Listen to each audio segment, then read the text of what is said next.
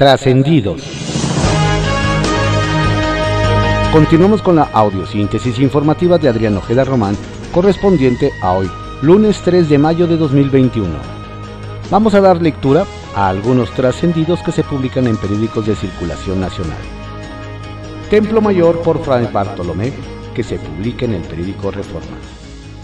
Este viernes será el esperado encuentro virtual entre Andrés Manuel López Obrador y la vicepresidenta norteamericana Kamala Harris para hablar sobre la crisis migratoria. Y ya se sabe que el presidente mexicano volverá a insistir en que Estados Unidos patrocine Sembrando Vida en Centroamérica. Sin embargo, en Guatemala, Honduras y El Salvador se preguntan quién nombró a AMLO, vocero de la región, y cómo por qué supone que puede andar negociando por ellos en su nombre. Mañana que llegue el mandatario guatemalteco Alejandro Yamanetti, se le podría preguntar si no le incomoda cederle sus facultades a López Obrador. En círculos diplomáticos se comenta que no cayó nada bien que AMLO lanzara su plan para Centroamérica, sin consultarlo con los gobiernos centroamericanos está reviviendo, dicen, esa vieja actitud colonialista de que México es el hermano mayor de la zona, lo cual siempre ha molestado a los países vecinos. Da la impresión, dicen, que para el presidente mexicano la dichosa doctrina Estrada de no meterse en los asuntos de otros países solo aplica cuando se trata de Venezuela. Vaya paradoja en el C5 de la Ciudad de México no solo no sirven las bocinas antisísmicas, sino que tampoco se prendieron las alarmas por posibles actos irregulares en una multimillonaria compra de equipo. Y es que la dependencia a cargo de Juan Manuel García decidió entregar el contrato por casi 100 millones de pesos a la empresa que dirige un exfuncionario capitalino. Se trata de Acuracy IT Consulting, encabezada por Juan Manuel Aragón Vázquez, quien fuera director de Obras y Servicios Urbanos de la entonces Delegación Coyoacán. Por lo que se dice, Aragón Vázquez sigue teniendo muy buenos contactos dentro de la actual administración capitalina, pues desde 2019 el mismo C5 le entregó, obvio por adjudicación directa, otros dos contratos por 173 millones de pesos. Lo curioso es que una empresa de tecnología tan importante, no funciona su página web. Con la imposición de Evelyn Salgado, hija de Félix Salgado Macedonio, como candidata morenista en Guerrero, pa pronto los muy memoriosos y muy fijados se acordaron de un tuit de 2015 escrito por Andrés Manuel López Obrador. Que nunca se permita el amiguismo, el influyentismo y el nepotismo, ninguna de esas lacras de la política, Morena debe ser faro de moralidad. Da la impresión de que a ese faro se le fundió el foco. Circuito Interior, que se publica en el periódico Reforma. Si el Tribunal Superior Capitalino ya tenía un trompo difícil de echarse a la uña con el caso Gertz contra su familia política, dicen que ya se le puso más complejo el asunto. El actual fiscal general acusó de homicidio a los parientes de su hermano. El caso se mantuvo en la congeladora y revivió hasta que él llegó al cargo federal. Pues ahora dicen que la sobrina política del funcionario solicitó un amparo, y si todo va como se espera, el 10 de mayo tendrá la audiencia. Y dio la recochina casualidad de que la solicitud de protección cayó en el juzgado quinto de distrito, donde la jueza Patricia Marcela Díez tiene un amplio historial de fallos polémicos por no decir algo más feo. Cuando la enemistad es grande, hasta el agua la hace fuego. Es lo que pasa con Claudia Sheinbaum y Patricia Cebes, quienes traen un jaleo con el tema de las pipas. Sin mencionar nombres, pero en clara alusión a la jefa de gobierno, la alcaldesa aseguró que su antecesora dejó faltantes que ahora comprometen la entrega de pipas. El dicho no gustó nada a la mandataria capitalina cuya oficina convocó a una reunión para resolver el tema. Eso sí, pidieron a la alcaldía que enviara a alguien que sí supiera del tema, o sea que Aceves estaba excusada de participar. El Caballito, que se publica en el periódico El Universal. Prepotencia policíaca en la Ciudad de México. Algo está pasando en las calles de la Ciudad de México, en especial con la policía capitalina. Cada vez hay más quejas de ciudadanos por la forma en que se conducen los elementos del secretario de Seguridad Ciudadana, Omar García Harfush.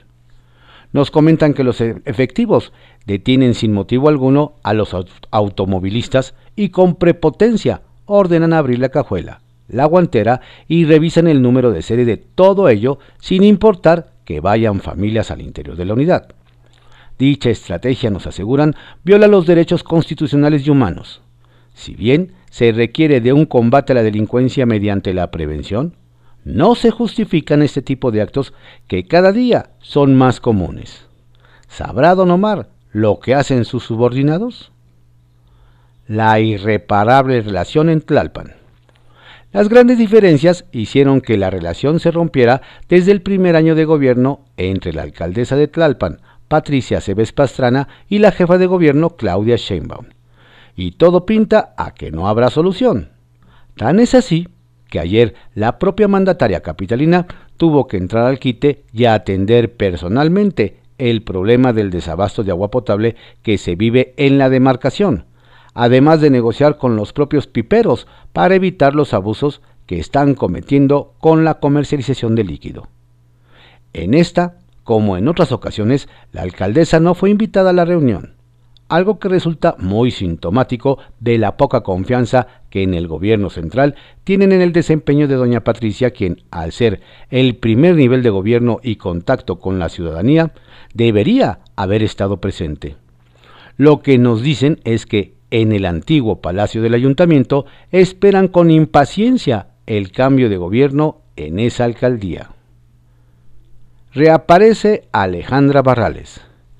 Después de que hace casi tres años perdiera la elección para jefa de gobierno, Alejandra Barrales volvió a un acto político. En esta ocasión fue con el candidato de Movimiento Ciudadano a la alcaldía de Netzahualcoyot, Juan Cepeda, quien encabezó un mitin en la glorieta del Coyote. Como regularmente sucede, las especulaciones no se hicieron esperar y comenzaron a preguntarse si finalmente doña Alejandra va a salir de la banca e incorporarse a la vida política, ahora con el movimiento naranja, pues no hay que olvidar que varios ex se encuentran haciendo campañas por ese partido. Los aprietos del metro. Si el gobierno quiere sacar las modificaciones al contrato para la modernización de la línea 1 del metro y meter ahí la compra del centro de control, tendrán que apurar a la secretaria de Administración y Finanzas, Luz Elena González, y a la propia directora del Sistema del Transporte Colectivo, Florencia Serranía, con las negociaciones con los legisladores, pues solo queda este periodo ordinario de sesiones para lograrlo. El gran problema al que se enfrentó doña Florencia para comprar el centro de control es que el sistema análogo con el que se controlaba a los trenes es tan viejo que ya no hay uno igual en el mercado, por lo que instalar un nuevo sistema digital implicaría muchos cambios que aumentarán el costo operativo. Bajo reserva, que se publica en el periódico El Universal. Dos mensajes para el toro salgado. Desde el Senado de la República se han enviado al menos dos mensajes contundentes a Félix Salgado Macedonio uno de ellos del presidente de la mesa directiva, Eduardo Ramírez, quien ante la posibilidad de que, una vez en la gubernatura de Guerrero, Evelyn Salgado solicite licencia para que su padre acceda al gobierno, advirtió que quien gana una elección constitucional está obligado a concluir el mandato para el que fue elegido.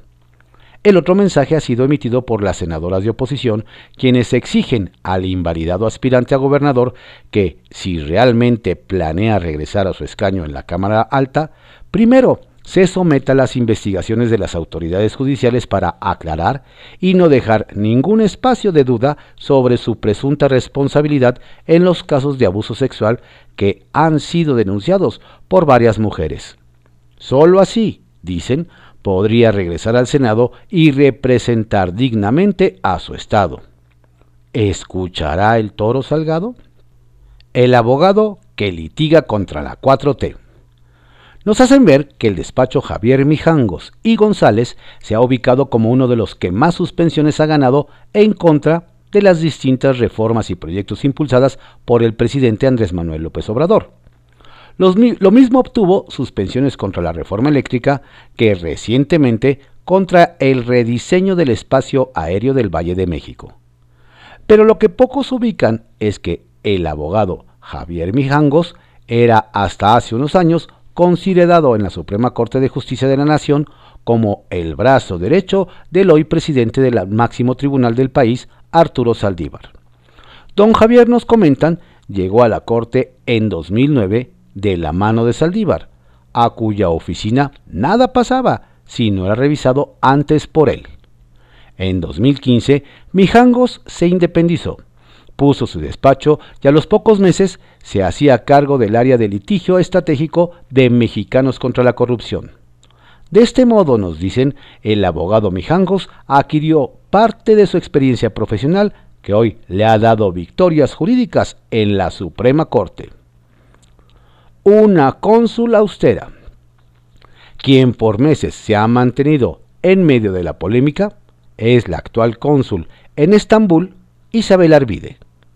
En el más reciente capítulo, doña Isabel fue sorprendida viajando en primera clase en un vuelo entre la Ciudad de México y Chetumal, Quintana Roo.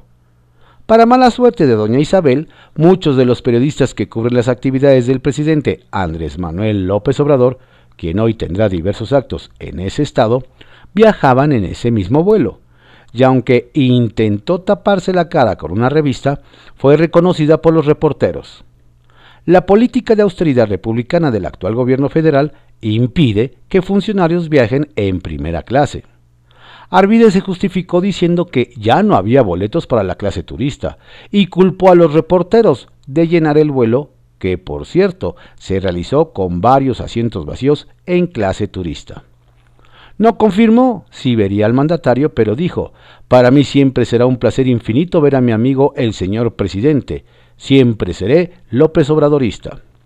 Dicho lo anterior, llevando en la mano su costoso bolso de marca Louis Vuitton, abordó la parte trasera de una camioneta Homer, el chofer le cerró la puerta y así, austeramente, se retiró del aeropuerto. Kiosco, que se publica en el periódico El Universal. Prima de AMLO se hace de candidatura indígena, sin serlo. En la tierra del zapatismo nos narran, la indignación se siente fuerte, una vez que el Tribunal Electoral decidió avalar la candidatura de Manuela del Carmen Obrador, prima del presidente Andrés Manuel López Obrador, a una diputación federal por el Distrito Indígena 1. El tema nos dicen es que Pese a no ser real integrante de una nación originaria, el Tribunal Electoral del Poder Judicial de la Federación dio luz verde a la postulación y en cambio rechazó la de su suplente, la indígena Chol Rebeca Arcos. En este sentido nos recuerdan que en Chiapas ha sido frecuente la postulación de falsos indígenas, pero el caso de doña Manuela atrae los reflectores por su parentesco con AMLO, y porque ante una impugnación de la candidatura el tribunal la defendió diciendo que tenía un vínculo con grupos originarios. ¿Qué tal? Alianza convence a morenistas. Parafraseando aquella memorable expresión televisiva de sube Pelayo, sube, en Sinaloa nos cuentan que ya empiezan a corear Suma Mario Suma, en referencia a las adhesiones al proyecto de Mario Zamora Gastelum, candidato a la gubernatura del PRI, PRD y PAN, quien recibió a la diputada local de Morena, Flora Miranda Leal, y con ella a mil activistas que se sumaron a su proyecto. Lo interesante nos platican es que cada vez se agrosa más la lista de morenistas que cambiaron de ruta, como la síndico procuradora de Culiacán, Sandra Martos el regidor de Angostura, Luis Beltrán, y el ex candidato de ese partido, el empresario Miguel Taniyama. Así, nos dicen, mientras Morena en Sinaloa se desmorona, don Mario Zamora abre las puertas. No cabe duda de que en la cancha de enfrente, no más la situación está que arde. Los nexos de la candidata.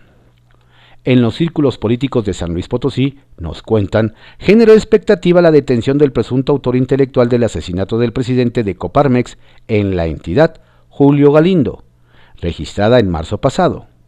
El tema nos revelan es que el también empresario, Raúl N., detenido en Monterrey, Nuevo León, se le liga con la candidata a la gobernatura de ese estado por Morena, la exprista Mónica Rangel, ya que según acusó la organización Ciudadanos Observando, empresas de la hora detenido, recibieron contratos por más de 200 millones de pesos cuando Mónica Rangel estaba al frente de la Secretaría de Salud del Estado.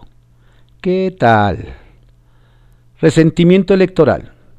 Desde Puebla nos aseguran que está próximo un rompimiento en Morena, pues el expresidente del Congreso, el diputado local con licencia, Gabriel Biestro, ha subido de tono sus quejas por no haber logrado la candidatura a la alcaldía de la capital. El descontento es tal, nos afirman, que incluso se lanzó en Twitter contra su dirigente nacional Mario Delgado, al acusarlo de acabar con la legalidad en el partido Guinda por la designación de Evelyn Salgado a la gubernatura de Guerrero. ¿Hasta dónde llegará la confrontación? Confidencial, que se publica en el periódico El Financiero. Siempre hay un tuit. En las benditas redes sociales, diversos usuarios se han encargado de traer a colación, a propósito de la candidatura de Evelyn, la hija de Félix Salgado, a algunos mensajes de López Obrador antes de ser presidente. Designar al hijo de Murat como candidato del PRI en Oaxaca demuestra que en vez de república existe una monarquía hereditaria y corrupta. Tuiteó en enero de 2016. Un año después, en enero de 2017, posteó, Calderón busca reelegirse con su esposa. Moreno Valle también quiere de candidata a su mujer y Yunes a su hijo. Nepotismo y vil corrupción. Y peor aún, el 27 de abril de 2015 puso que nunca se permite el amiguismo, el influyentismo y nepotismo, ninguna de esas lacras de la política. Morena debe ser faro de moralidad. Sin comentarios. Félix entre paréntesis. Desafortunadamente para los morenos, las boletas para la elección en Guerrero ya están en imprenta, de modo que ni Mario Delgado ni su Comisión Nacional de Elecciones tendrán la oportunidad de colocarle al nombre de Evelyn, su flamante candidata a esa gobernatura, la curiosa frase entre paréntesis, hija de Félix Salgado, como si lo hizo para la encuesta organizada la semana pasada. Lo bueno, se trató de una opción para que los menos avispados supieran quién era Evelyn Salgado lo malo es que, como dice el presidente, tonto el que cree que el pueblo es tonto. Cristóbal el Solícito. Nos comentan que un teléfono que ha sonado bastante desde que se conoció el fallo del tribunal que sacó de la contienda a Raúl Morón es el de Cristóbal Arias, el candidato de Fuerza por México a la gobernatura de Michoacán. Desde antes de las campañas era uno de los políticos más conocidos en su estado al que se le atribuyen dos cosas, estar lejos de Morena y más cerca del presidente López Obrador. Una especie de voto útil dentro de la 4T. ¿Será? COVID ronda el Palacio de Cobián. Cero y van dos. Por segunda ocasión, el subsecretario de Desarrollo Democrático, Participación Social y Asuntos Religiosos, Rabindranath Salazar, dio positivo a COVID-19. Luego de anunciarlo a través de su cuenta de Twitter, el funcionario indicó que presenta síntomas menores y dará continuidad a los asuntos a su cargo vía remota. Cónsul de primera. Sin pena alguna, Isabel Arvide, cónsul de Estambul, llegó a Quintana Roo ignorando la austeridad que pregona el presidente López Obrador, pues optó por la primera clase. La polémica periodista justificó que todo fue por culpa de la fuente presidencial que abarrotó la clase económica del vuelo. En una de esas, la cónsul no se reúne solo con el presidente, sino con Carlos Joaquín González, gobernador de la entidad, a quien un día sí y al otro también aplaude mediante Twitter. Toda acción que realiza. Los tiempos de la Fiscalía. El caso del menor que denunció al diputado Saúl Huerta por violación y abuso sexual ha evidenciado que la Fiscalía General de Justicia de Ciudad de México aún le falta un largo camino para ser la institución que busca su titular, Ernestina Godoy. Al menos no logró pasar la prueba respecto a su compromiso de un nuevo modelo de atención para disminuir los tiempos de espera para que para que interponer una denuncia en el Ministerio Público lleve solo 15 minutos, pues en este asunto tardaron casi 15 horas. Claro que no es culpa directa de doña Ernestina, quien ordenó una investigación y se comprometió a sancionar a los responsables. La Gran Carpa, que se publica en el periódico El Economista. Reguilete, el dirigente nacional del PAN, Marco Cortés, manifestó que el desafuero del gobernador de Tamaulipas, Francisco García Cabeza de Vaca, es una estrategia electoral para favorecer al gobierno en turno. Lo que hicieron los diputados de Morena contra el gobernador de Tamaulipas fue una patraña para satisfacer el afán persecutorio de su verdadero jefe López Obrador contra los opositores a su gobierno. Son acciones intimidatorias, explicó. Carrusel. Mauricio Escanero, embajador de México ante la Unión Europea, detalló que se trabaja con las autoridades europeas para garantizar el suministro en tiempo y forma a México de vacunas contra el COVID-19 producidas en la planta Pfizer en Bélgica. Asimismo, reconoció que la firma ha contribuido con más de 10 millones de dosis, lo que representa prácticamente 40% de las vacunas que ha recibido nuestra nación. Tren. La construcción del tren Maya y el programa Sembrando Vida son acciones que ayudarán a cuidar y conservar el medio ambiente, confirmó el presidente AMLO durante su gira de trabajo en Campeche. Lo mejor para que haya agua es seguir sembrando árboles frutales y maderables, por eso la importancia del programa Sembrando Vida ya no echa abajo la selva tropical como se hizo durante mucho tiempo de manera irracional, sino cuida la naturaleza y cuidar nuestro medio ambiente, comentó. Trascendió, que se publica en el periódico Milenio.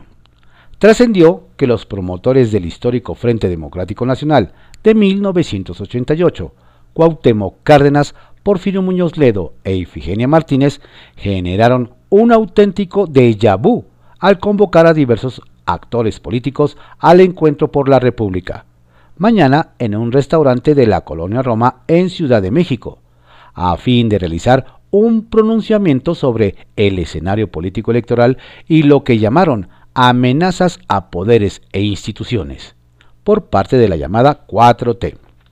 La invitación dirigida a un selecto grupo a la que Milenio tuvo acceso se dará a conocer en las próximas horas.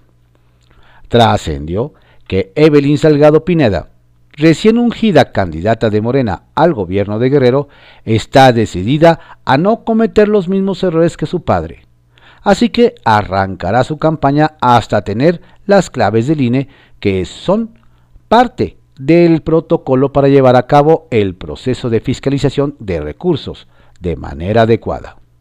Lo que sí se sabe es que iniciará sus actividades de proselitismo en Acapulco, algo inimaginable para ella hace apenas un mes.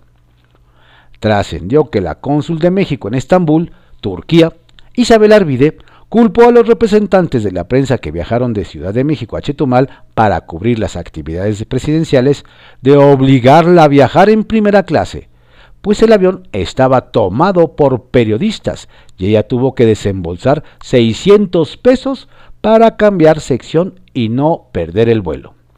Por cierto, aseguró que esto no contradice el discurso de la austeridad republicana de la 4T y aceptó que solo se tomó una cervecita para el calor. Sobre su nombramiento como diplomática sin tener experiencia alguna, solo recordó que al presidente no se le dice que no. Pepe Grillo, que se publica en el periódico La Crónica. La Juanita Guerrerense se supera. Ayer circuló el currículum de Evelyn, ungida por su padre como candidata del partidazo líder en Guerrero. Destaca muy especialmente que la joven política es fiel seguidora de la brevedad y objetivos claros. En efecto, su quehacer en el ámbito público es brevísimo y siempre por asignación directa. Así que ahora que se le abren las puertas de la Casa de Gobierno en Chilpancingo, no es de sorprender que eso llegue en virtud de un dedazo. Y un dato más, Evelyn sería el orgullo de aquel candidato priista mal logrado, Francisco Labastida Ochoa, quien en su intento por perpetuar al prismo en los pinos apostó al sentido de la cordura de los padres mexicanos. No les prometió para los niños carreras del futuro, sino computación en inglés. Y eso es lo que hay en el currículum de Evelyn, Word Excel, y un cursito sobre la lengua de William Shakespeare. Se hacen bolas hasta en los mítines. Hay días en los que no nada sale. Primero hay que enfrentar a una supermaquinaria morenista bien engrasada, además de estar bregando internamente con el asunto de que el candidato no fue del agrado de todos en el partido. Y eso es lo que ha pasado con Mauricio Tabe, la esperanza blanca-azul para recuperar la alcaldía Miguel Hidalgo. El candidato y su War deciden lanzar una campaña audiovisual y sacan la Tabe Cumbia. Vamos a seguir con mucho entusiasmo la campaña y a contagiar en todo a los vecinos que si es posible cambiar. Y la cumbia que remata con un Mauricio Tabe, el que sí sabe. No está mal en lo musical, pero resulta que en las imágenes elegidas para el spot, por el ánimo de que se vea apoyo, filmaron mucha gente aglomerada con los clásicos negritos en el arroz que no se pusieron cubrebocas. Y justo cuando le acababan de señalar al candidato que había que cuidar ese aspecto, que no se continúe con eventos en los que se rompan las medidas de prevención sanitarias.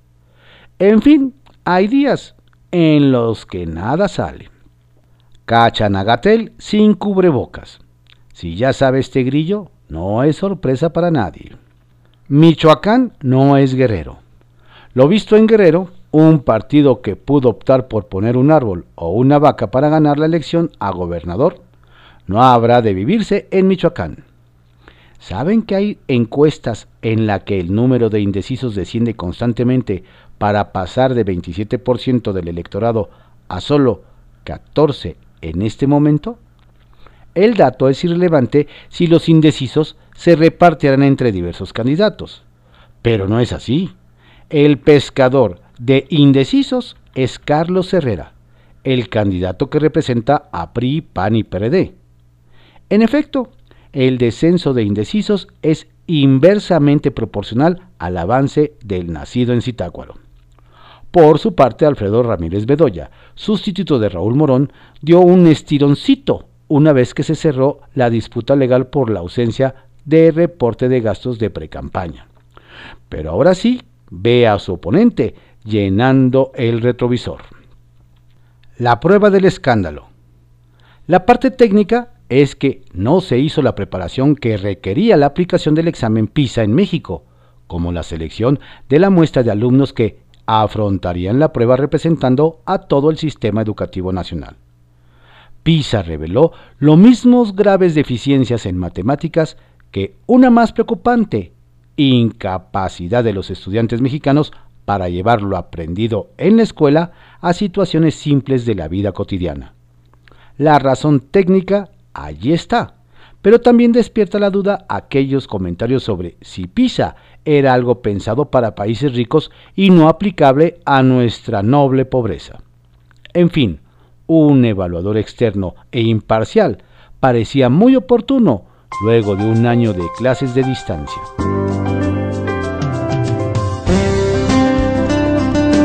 Estos fueron algunos trascendidos que se publican en periódicos de circulación nacional en la audiosíntesis informativa de Adrián Ojeda Román, correspondiente a hoy, lunes 3 de mayo de 2021. Tenga usted un excelente día, una excelente semana. Por favor no baje la guardia, cuídese, la pandemia sigue.